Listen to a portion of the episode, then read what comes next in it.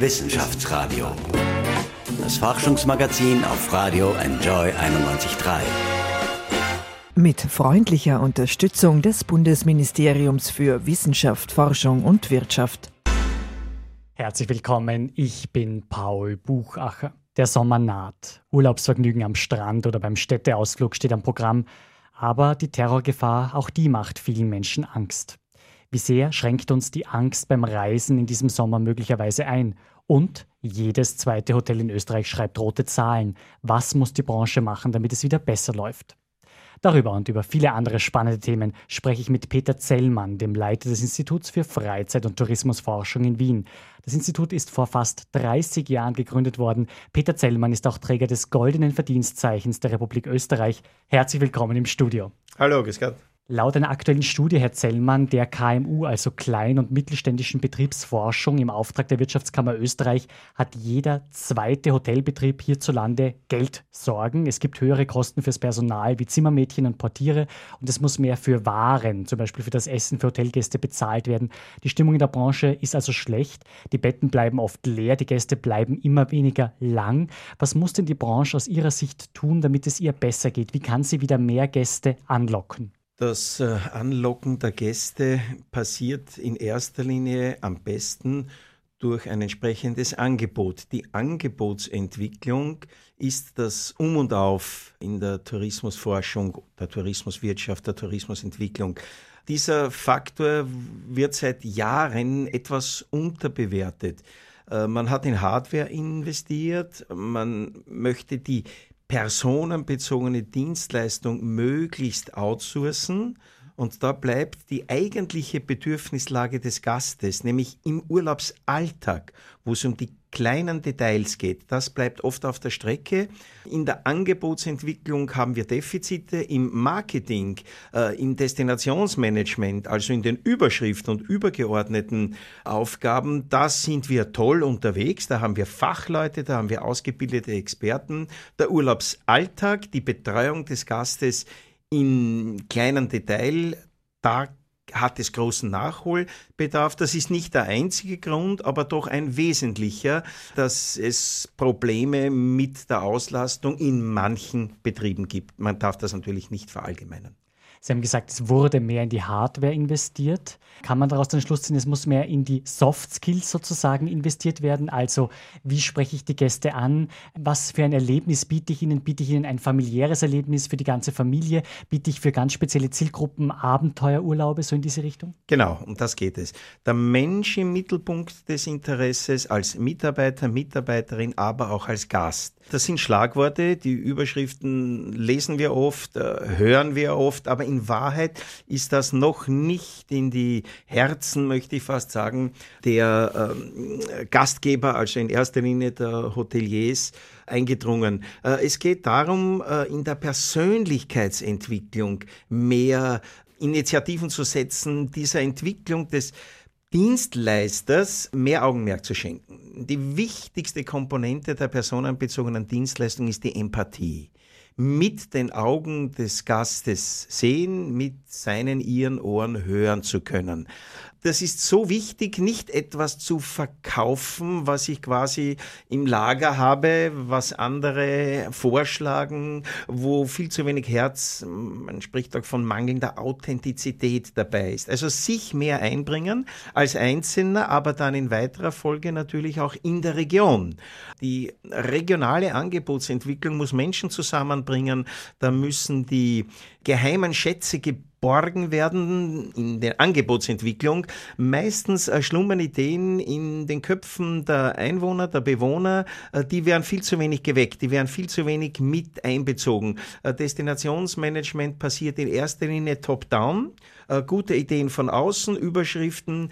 Im Alltag bleibt dann der einzelne Betrieb oft alleine. Also bottom-up, die Betriebe, die interessiert sind, sich zusammentun, nicht nur die Hotels, Hoteliers, auch die Bootsvermieter, die Skischulen, die Souvenirstandeln, die Würstelbudenbesitzer, was immer, sich zusammensetzen, vor der Saison zu überlegen, wo können wir äh, Neues anbieten, wo haben wir Alleinstellungsmerkmale und das dann in ein Programm äh, setzen, das, wie gesagt, den Gast wirklich in den Mittelpunkt des Interesses stellt, wo es aber eben darauf ankommt, äh, dass man sich als Gastgeber auch auskennt mit dem Programm in der Region. Im Falle des gefragt werden beim Frühstück, das ist im Übrigen die wichtigste Zeit der Information, der Animation im Tagesablauf eines Urlaubsgastes, beim Frühstück Bescheid zu wissen, angepasst an die Stimmungs- und Wetterlage dem Gast aktuell etwas äh, bieten zu können auf die Frage, was kann ich tun, also nicht auf das nächste äh, Tourismusbüro oder irgendeinen Folder zu verweisen oder auf eine Homepage, sondern selbst mit Rat und Tat zur Seite stehen. Damit beginnt empathische Betreuung von Gästen. Nun laufen aktuelle Ermittlungen gegen den deutschen Satiriker Jan Böhmermann wegen der Erdogan-Satire. Das ist ein sehr großes Thema.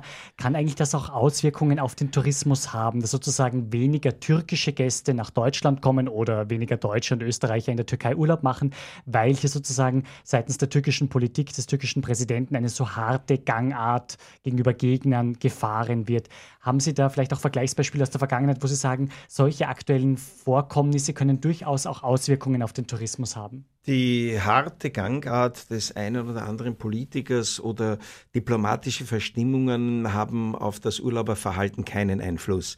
Was allerdings einen Einfluss hat, sind Terrorgefahren, sind Kriegsereignisse in den Nachbarländern, sind oft auch Streiks. Also man kann das als Unsicherheit in der Zielregion zusammenfassen. Und wenn das länger anhält, dann hat das Einfluss auf das Urlauberverhalten. Also aktuell Tunesien und Ägypten konnten sich nicht wirklich frei machen von diesen Ängsten und die Türkei läuft nun Gefahr, aber nicht nur wegen der letzten äh, Satire-Beurteilungen äh, oder Verstimmungen, sondern insgesamt äh, gilt die Türkei zunehmend als unsichere Region. Man fühlt sich dort nicht wohl. Eines der wichtigsten Voraussetzungsmerkmale für einen Urlaub.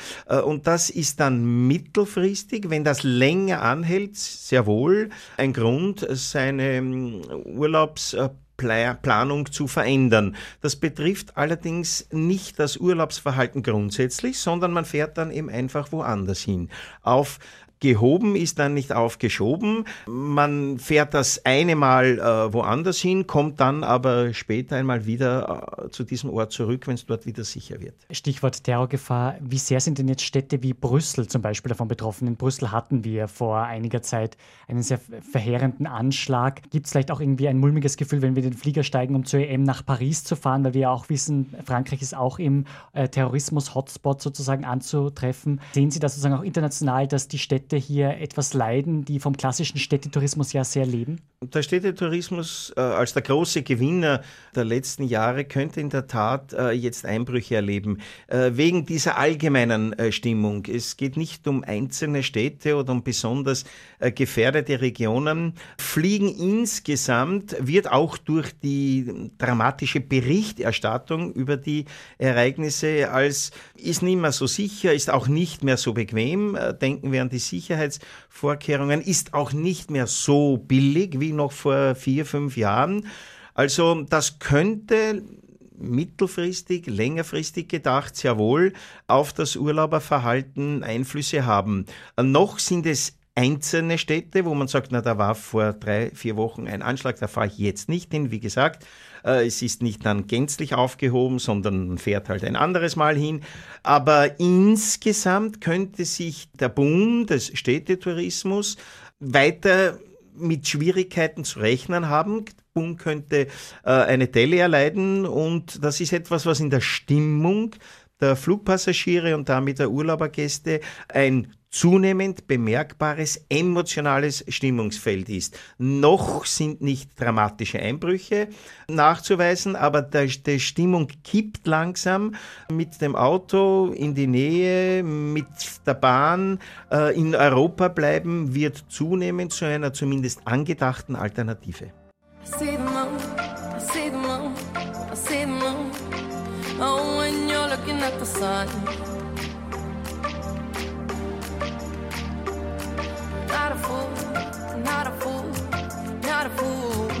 No, you're not fooling anyone.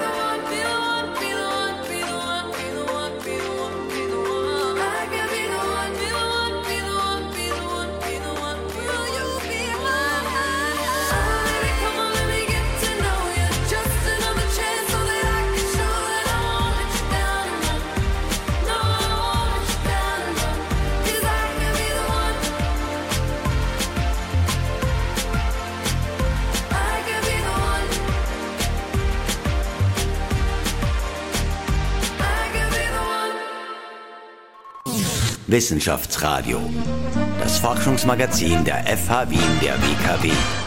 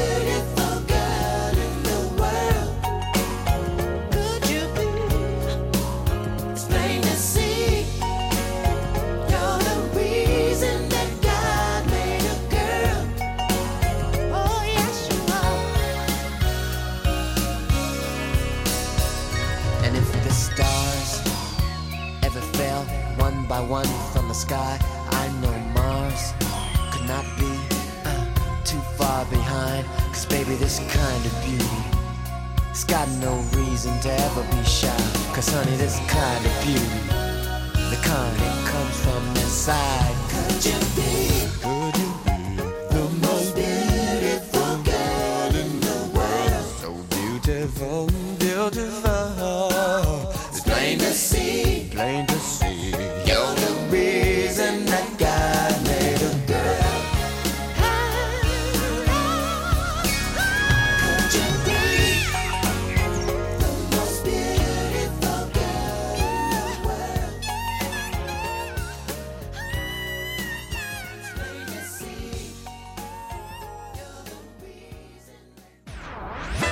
Wissenschaftsradio. Forschung einfach erklärt. Präsentiert von der Fachhochschule Wien der WKW auf Radio Enjoy 91.3. Was sind denn jetzt die großen Reisetrends bei den Österreicherinnen und Österreichern? Haben Sie da auch insofern aktuelle Zahlen, dass Sie ein bisschen verweisen können? Wie geht es den Österreicherinnen und Österreichern damit, dass sozusagen die Terrorgefahr weltweit zunimmt, dass vielleicht der arabische Raum auch nicht mehr so sicher ist, wo aber auch vielleicht beliebte Urlaubsende in der Vergangenheit liegen, die jetzt weniger angeflogen werden? Wie sehen Sie da diese Entwicklungen? Mit äh, Trendprognosen und Boomberichterstattung muss man grundsätzlich vorsichtig sein. Wir Menschen sind das, was man ein Gewohnheitstier nennt. Wir verändern unsere Freizeit, Urlaubsgewohnheiten, Lebensstile viel, viel weniger, als das der Lifestyle- und Boomberichterstattung lieb ist. Zum Beispiel wird übersehen, dass gut die Hälfte der Österreicherinnen und Österreicher verreist und die schwache Hälfte gar nicht im Urlaub verreist. Das wird immer ausgeblendet. Also zum Beispiel das wichtigste Urlaubsland für die Österreicherinnen und Österreicher ist Balkonien. Also zu Hause bleiben, nicht Urlaub im Inland, das ist dann an zweiter Stelle. Diese beiden äh, Gruppen in der Bevölkerung, die, die im Inland Urlaub machen und die überhaupt im Urlaub zu Hause bleiben, das sind mit über 60 Prozent die überwiegende Mehrheit der Menschen in Österreich. Zum Zweiten, wenn man Verhaltensänderungen untersucht, dann muss man immer unterscheiden in Wunsch des Angebotes oder in finanziellen, in materieller Hinsicht, also wo eben auch dann letztlich die äh, Einschätzung von Terrorgefahr, Streikgefahr etc. Äh, eine Rolle spielt. Wir sehen eine deutliche Entwicklung im Urlauberverhalten zur Outdoor-Orientierung. Natur wird immer wichtiger, das Bergerlebnis, das Naturerlebnis, immer eingebettet in sportlich aktiv sein, äh, ohne dass man dann und wann, so jeden dritten Tag etwa, auf ein kulturelles Angebot verzichten möchte. Das ist der Mix, äh, was den Österreich-Urlaub äh, auszeichnet. Das ist aber auch das, was im Großen und Ganzen die Österreicher als Gast im Inland, in Europa, aber teilweise auch in Übersee letztlich wollen. Diesen Mix aus Erlebnis, aus einem vernünftigen Preis-Leistungsverhältnis und auf der anderen Seite spielt natürlich die jeweils finanzielle Lage eine große Rolle. Das hat jetzt mit Angebot, mit Wunsch, mit Emotion nichts zu tun. Die Österreicherinnen und Österreicher geben an auf die Frage, äh, wenn du mehr Geld zur Verfügung hättest, wo würdest du in erster Linie investieren? Wohnen, Wohnung und zweitens Reisen. Wenn man fragt, so und jetzt stell dir vor, du hast äh, weniger Geld zur Verfügung, musst einfach aktuell sparen. Wo würdest du als erstes sparen? Dann wird wieder der Urlaub genannt. In dieser Ambivalenz äh, spielt sich äh, die Beurteilung, oft die falsche Beurteilung des Verhaltens äh, der Menschen urlaubsbezogen ab. Das ist kein Verlust von Lebensqualität, wenn man heuer, aus welchen Gründen jetzt immer, einmal nicht auf Urlaub fährt, also nicht verreist, sondern zu Hause bleibt. Äh, Das Freizeitangebot des Wohnumfeldes in Österreich ist egal ob in der Großstadt Wien oder am Land draußen, so groß, so abwechslungsreich, dass man das nicht als Verlust, als Sparnotwendigkeit empfindet, sondern sagt, okay, äh, äh, Geld ist vielleicht ein bisschen wenig, ich habe investiert, äh, Kinder studieren, was immer. Jetzt aktuell bleibe ich einmal zu Hause und nütze das Freizeitangebot meiner Region, wo ich zu Hause bin. Das ist ein ganz wichtiger Faktor, der eben in der, in der Planung, in der, in der Strategie der, der Destinationsmanager nicht wirklich erfasst werden kann. Aber nochmal zurück zur Terrorgefahr, internationale Terrorgefahr. Jammern Reisebüros, die Sie vielleicht auch befragt haben oder wo Sie persönliche Betreiber und Betreiberinnen kennen, Ihnen gegenüber, lieber Peter, äh, die Leute buchen bei mir nicht mehr Tunesien und Ägypten, weil sie haben Angst?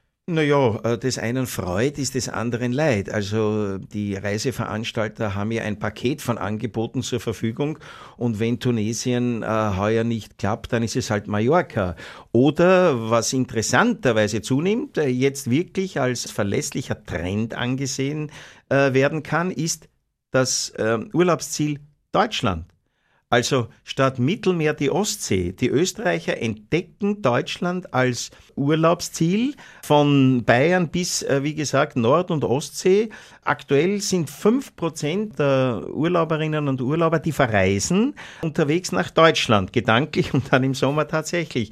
Äh, Wenn wir bedenken, dass äh, etwa Griechenland, Spanien sechs, sieben Prozent Urlauberanteil haben, dann ist das schon eine gewaltige Veränderung, die langsam in all diesen geschilderten Sorgen und Ängsten der Menschen entsprechen. Sie haben gesagt, die Österreicher entdecken zunehmend mehr Deutschland, die Ostsee. Auf der anderen Seite entdecken asiatische Gäste seit Jahrzehnten immer wieder Österreich, die Schönheiten Österreichs. Allerdings plant jetzt China nach Hallstatt auch die Festung, also die Burg in Salzburg-Stadt und das Goldene Dachel in Innsbruck offenbar nachzubauen. Kann das dem österreichischen Tourismus eigentlich schaden? Kommen dann weniger asiatische Gäste, weil die sagen, wozu soll ich denn wohin fahren, was ich sozusagen im eigenen Land ja ohnehin schon in einer Nachstellung sozusagen sehe? Wir wissen, dass äh, solche äh, Ereignisse, solche Events, äh, solche äh, Maßnahmen immer beides nach sich bringen. Auf der einen Seite wird dadurch ja auch das Interesse an Österreich geweckt vor Ort. Man will das dann äh, doch einmal sehen. Äh, Dieses Land mit diesen jetzt beiden Beispielen kennenlernen, nicht jetzt konkret, zuerst äh, die Kopie und dann das Original anzuschauen, aber insgesamt wird durch äh, solche Ereignisse, Einrichtungen vor Ort äh, durch das eher im Zweifelsfall das Interesse an Zielland, an Österreich äh, geweckt. Dass Menschen grundsätzlich, weil sie zu Hause ein Disneyland vorfinden, dann nicht mehr verreisen, das können wir in keiner äh, äh, Studie nachweisen. Das hält sich die Waage. Also ein interessantes Angebot zu Hause, das mir das Urlaubsvergnügen, das Freizeitvergnügen vor die Haustüre quasi setzt, ist eines, das wird im Lebensablauf dann und wann durchaus einen, eine Reise ersetzen. Auf Dauer gleichen sich diese Werbemotivationen und das, dann fahre ich gar nicht hin, einfach aus. Es ändert sich überhaupt äh, viel, viel weniger in der Forschung ist das nachweisbar. Es gibt kaum Änderungen im Urlaubsverhalten, wenn man jetzt die Destinationen, wie werden die besucht, anschaut. Sie haben schon angesprochen, es verändert sich nicht so wahnsinnig viel. Das heißt, ich gehe davon aus, dass Sissi und Franz Josef Orte wie Schönbrunn der Wurstelbrater, er feiert heuer sein 250-jähriges Jubiläum, weiterhin auch für den Wien-Tourismus sehr, sehr wichtig sind. Kaiser Franz Josefs Todestag jährt sich heuer zum 100. Mal. Aktuell gibt es auch eine große Ausstellung in der Österreichischen Nationalbibliothek dazu zu sehen.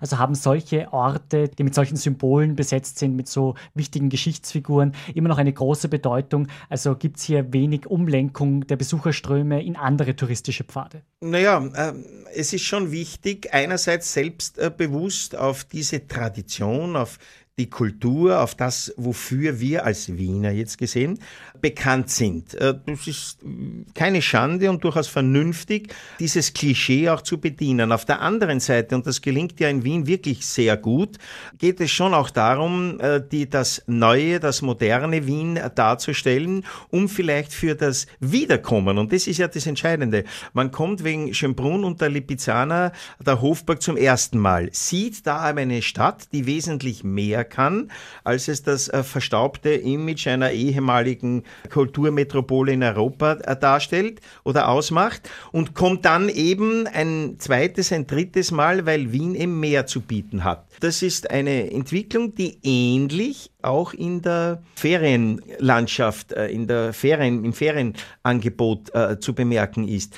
dass das erste Mal kommen wegen des klassischen Tirol steht für hohe Berge und Skilauf und Kärnten eventuell für äh, Seen, dass wenn man vom Klischee bedient wird, man dann vor Ort etwas sehen sollte, was über dieses Klischee hinausgeht. Und das veranlasst Menschen dann erwiesenermaßen zum Wiederkommen. Und daraus entstehen Mehrfachurlaube, äh, so etwas wie Stammgäste, die immer wiederkommen. Das ist also wichtig zu erkennen, dass beides gleichermaßen zu bedienen ist. Reiseveranstalter können heute mit speziellen Computerprogrammen ja herausfinden, welchen Urlaub ein Nutzer gerne mag. Also ob er lieber in sonnige Mallorca mit Strand und Meer oder nach Amsterdam düst, um dort die Altstadt mit den Grachten, den Booten zu genießen. Das soll funktionieren, weil diese Programme die Facebook-Seiten der Nutzer durchsehen, damit die Urlaubsvorlieben sozusagen ein bisschen herausfiltern, weil auf Facebook ja auch meistens Fotos aus dem Urlaub gepostet werden. Was sagen denn Sie als Experte? Funktionieren solche Programme wirklich gut? Sind die als Marketinginstrument der Zukunft geeignet? Ehrlich geantwortet, Nein, relativierend viel weniger als unterstellt wird. Warum? Weil wir Menschen unsere Identitäten als Urlauber laufend ändern. Heute Familienreise, nächstes Jahr Sportreise, übernächstes Jahr zwei Städtereisen äh, hintereinander gereiht. Wir Menschen funktionieren nicht am Markt, sondern wir sind zunehmend informiert, mündig, äh, mobil, entscheiden also viel weniger berechenbar. Allerdings, wenn sich die oder der eine entscheidet, etwas nicht mehr zu tun, dann springt eine ein anderer ein. Also in der Summe bleiben daher verlässlich die Marktanteile, könnte man sagen, in etwa gleich.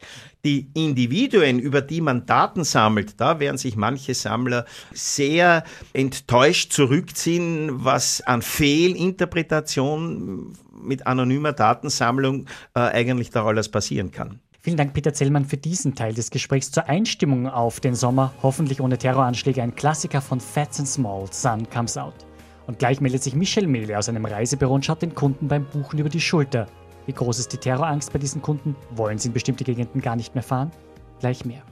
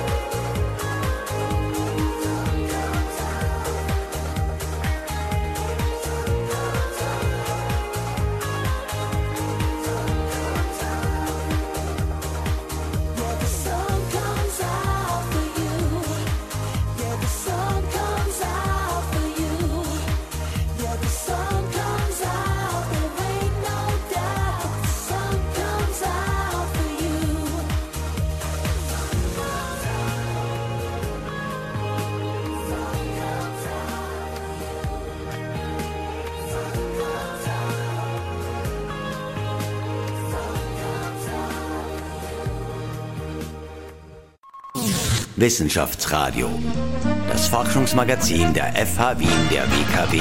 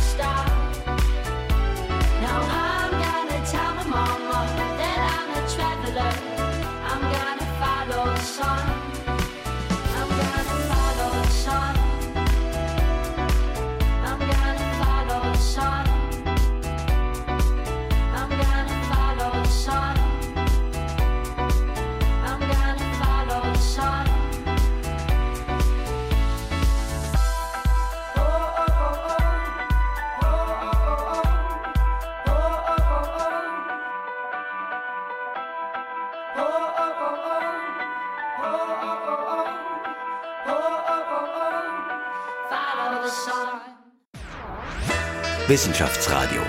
Forschung einfach erklärt. Präsentiert von der Fachhochschule Wien der WKW. Auf Radio Enjoy 91.3. Herzlich willkommen zurück. Wie groß ist die Angst vor einem Terroranschlag? Wie sehr hält sie uns davon ab, einen Städteurlaub in Brüssel oder einen Strandurlaub in Tunesien zu buchen? Michel Mehle spricht mit Kunden in einem Reisebüro. Es ist Sommer und Österreich ist in Urlaubsstimmung. Viele Reiselustige packen schon ihre Koffer. Doch einige haben auch so ihre Probleme mit der Destination. Vor allem wegen Angst vor Terrorismus. Das ist jetzt ganz schwierig. Ich war immer am Roten Meer, aber ob ich mich heuer das getraue, weiß ich nicht. Keine Ahnung. Spanien vielleicht. Für Sharm el Sheikh oder sowas würde ich nicht mehr fliegen. Also egal, was mir jetzt jemand versichern würde, dass es passt, das würde ich nicht tun. Ägypten, Südamerika und besonders die Türkei ist für viele in diesem Sommer kein attraktives Reiseziel. Stefan Kohlberger, Geschäftsleiter von Gruber Reisen in Wien, bekommt häufig Nachfragen zu möglicher Terrorgefahr, auch in europäischen Städten. in puncto Terror oder einer Frage, passiert mir da etwas, ist es extremst schwierig, eine Aussage zu treffen. Wir können nur von der Vergangenheit berichten und sagen, was in der Vergangenheit war äh, und welche Sicherheitsvorkehrungen vor Ort circa äh, herrschen. Und gleich wie jeder andere können wir schon gar nicht eine genaue Prognose geben, passiert da etwas oder passiert nichts. Ja? Stefan Kohlberger rät Reisenden, sich vorher gut zu informieren, etwa auf der Seite des Auswärtigen Amtes. Eine andere Möglichkeit ist natürlich in der Heimat Urlaub zu machen. Gerade wer nicht das Geld für einen weiten Flug hat oder die Umwelt schonen will, kann Österreich für sich entdecken.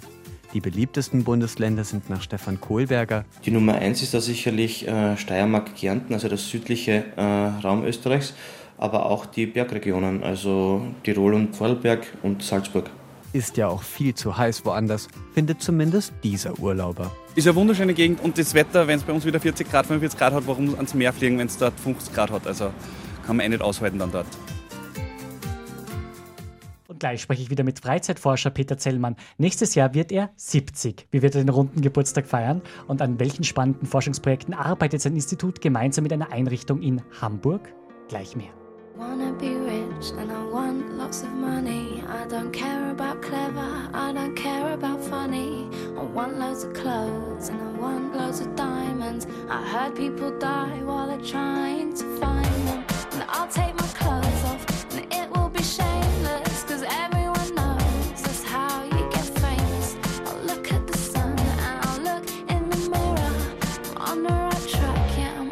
I'm on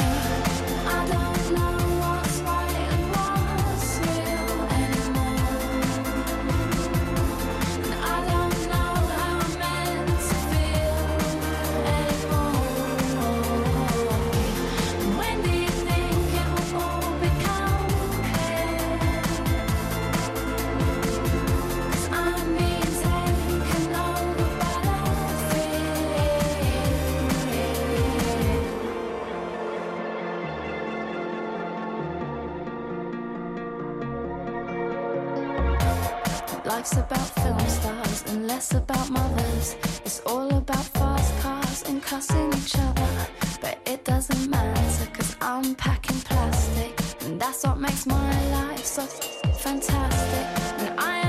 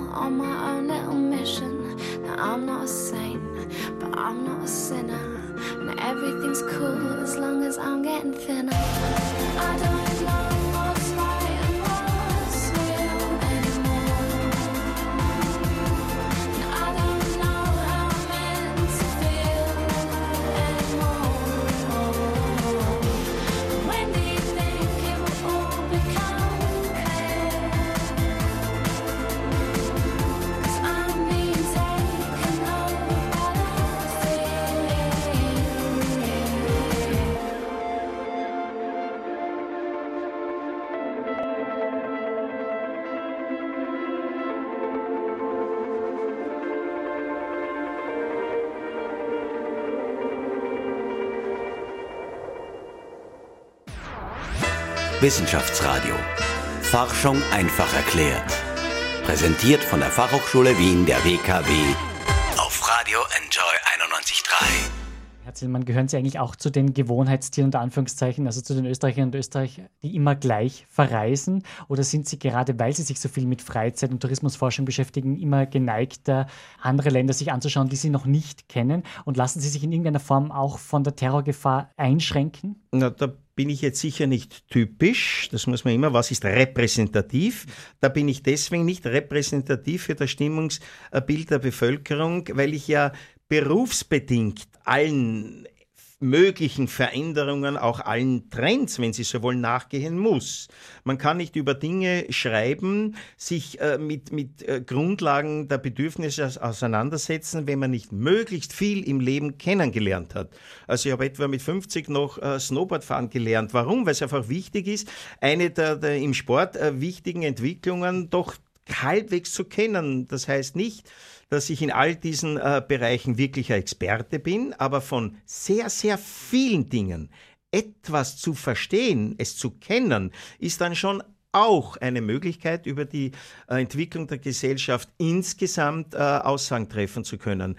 Die Terrorgefahr, ja, beschäftigt mich. Also die Unsicherheit beim Fliegen, die subjektive, das Unwohlsein finden, das ist eine innere, persönliche Einstellung, die ich zugebe, ja, das ich muss mich dann immer wieder zur Ordnung rufen und sagen, na, du musst dorthin fliegen, du musst dir das anschauen, weil es ja zu deinem beruflichen äh, äh Aufgabenbereich gehört. Aber das, was an, eine, auf einem Flughafen sich abspielt, äh, der Sicherheitskontrolle, all das, was man da über sich ergehen äh, lassen muss, ist dann mit, mit äh, ja, Ende 60 schon eine, eine Überlegung wert, dass man sagt, will ich mir das, muss ich mir das überhaupt noch antun?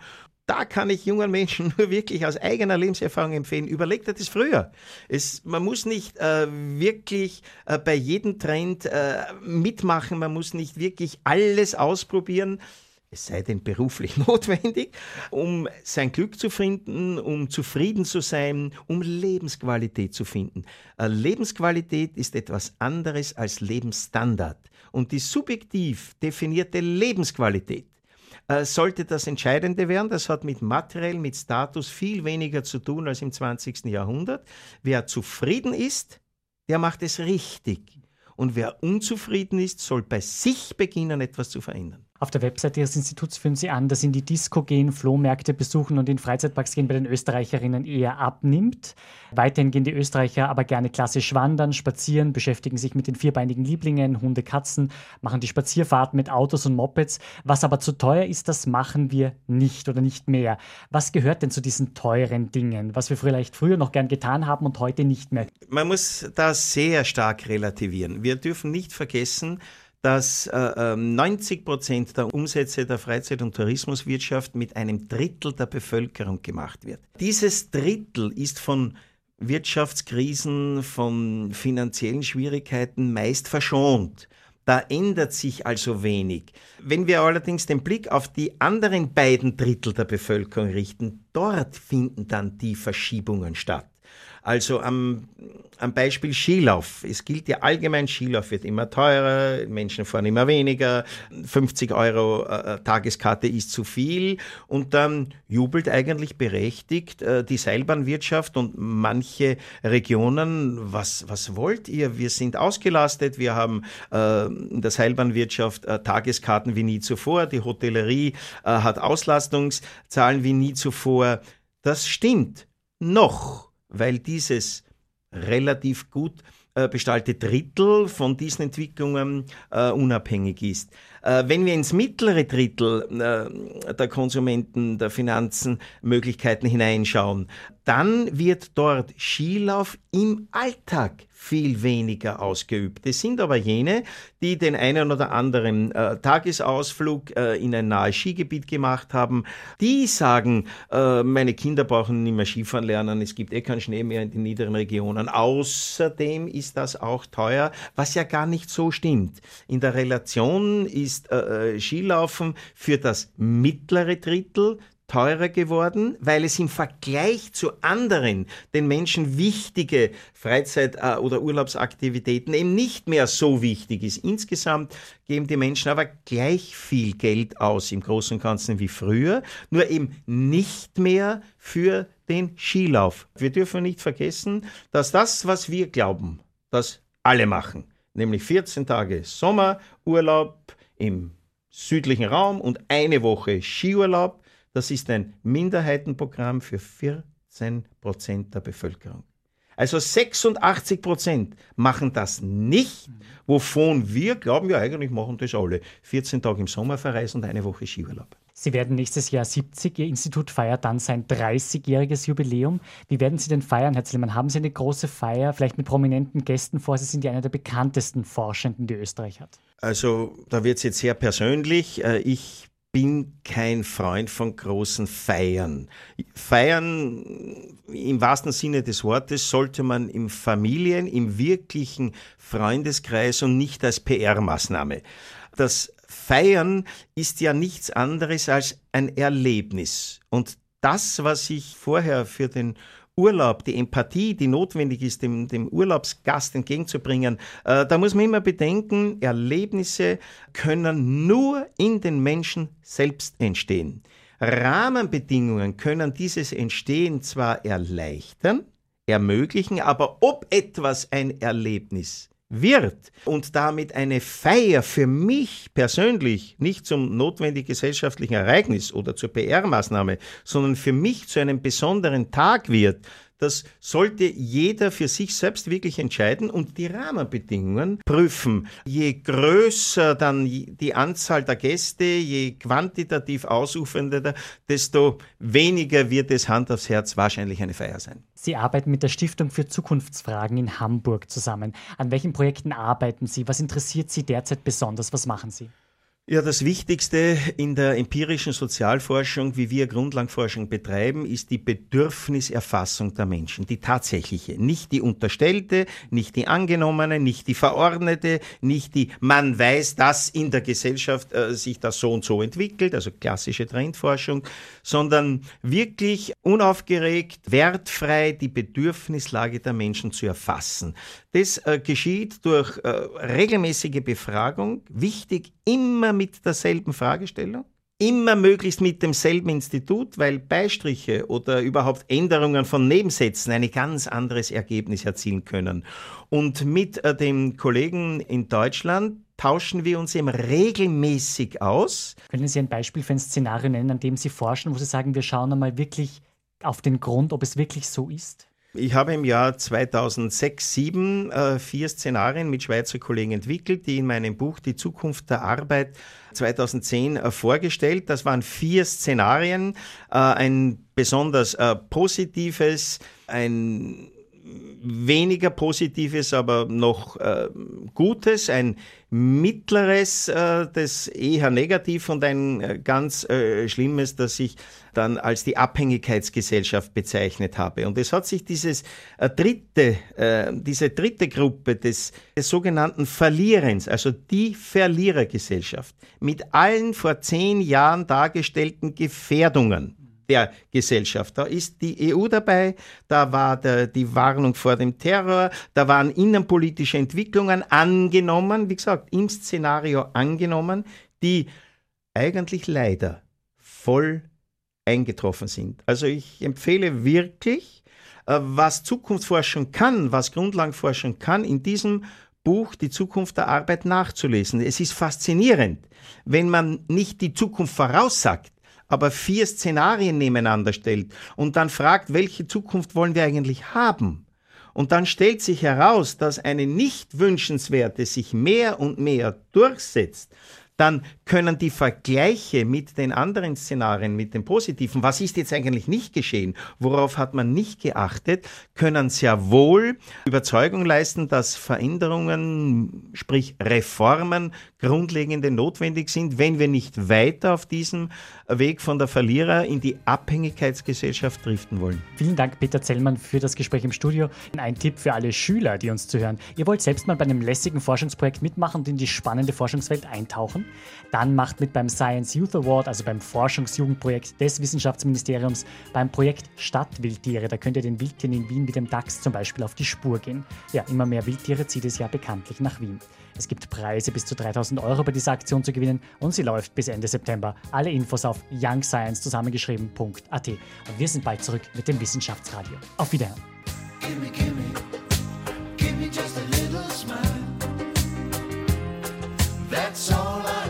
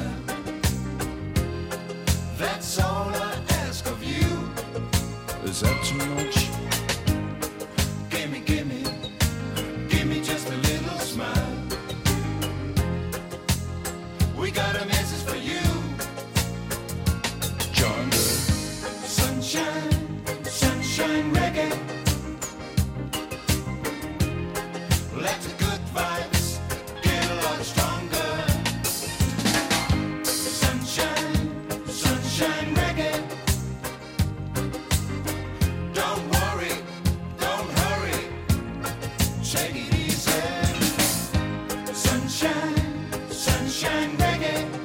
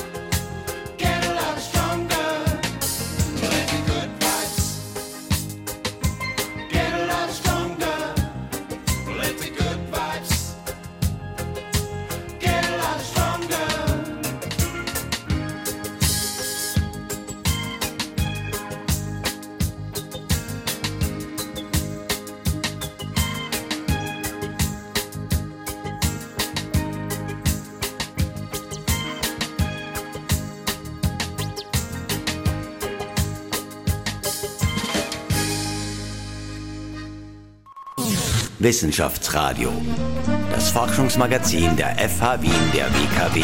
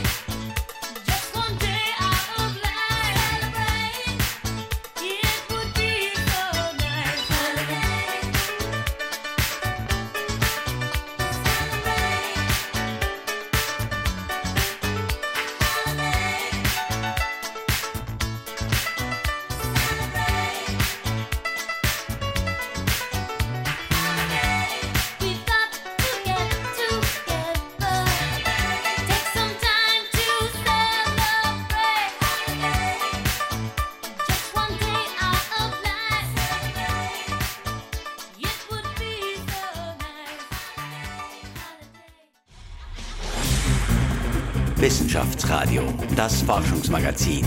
Jeden Dienstag von 10 bis 11. Alle Infos unter enjoy